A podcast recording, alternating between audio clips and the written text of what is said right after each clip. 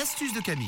Et on s'est dit euh, que c'était pas mal d'attaquer une petite session de jardinage avant de vraiment débuter totalement cette année 2024. Voilà, une astuce trop cool pour vous fabriquer un engrais naturel pour vos plantes. Si vous êtes parti un petit peu en vacances, peut-être, peut-être que vos plantes font un petit peu la tête, c'est normal. Alors je vous ai trouvé une astuce hyper économique pour booster vos plantes et en plus c'est riche en vitamines et en potassium. Alors pour cette astuce, je vous rassure, vous avez tout à la maison.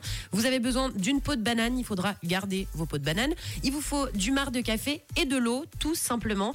Alors je vous explique comment faire cet engrais naturel. Vous prenez une peau de banane que vous allez couper en tout petits morceaux. Donc voilà, on se fait une petite session découpe de peau de banane. Vous prenez un récipient du style un grand bocal de grand-mère une bouteille, vous savez les bouteilles en, en verre là d'un litre. Si vous en avez une, c'est encore mieux.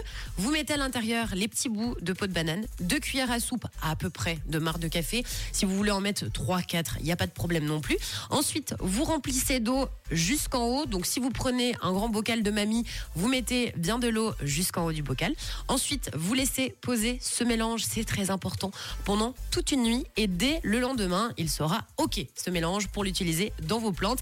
Et alors, pour utiliser votre engrais naturel, il suffit quand vous arrosez vos plantes à la maison, que ce soit vos plantes intérieures ou extérieures, de rajouter à chaque fois 4 cuillères à soupe de ce mélange dans vos plantes et vous verrez bah, qu'elles seront beaucoup plus en forme. Et en plus, bah, c'est super économique. Donc n'oubliez pas de rajouter un petit peu de cet engrais naturel dès que vous arrosez vos plantes à chaque Dans fois. l'arrosoir, par exemple. Dans l'arrosoir, tu peux. Ouais. Oui, donc à peu près pour un litre d'eau, vous mettez tout le temps 4-5 cuillères à soupe grand maximum et vous le faites à chaque arrosage. Comme ça, vous êtes sûr d'avoir des plantes en bonne santé et qui seront en meilleure forme.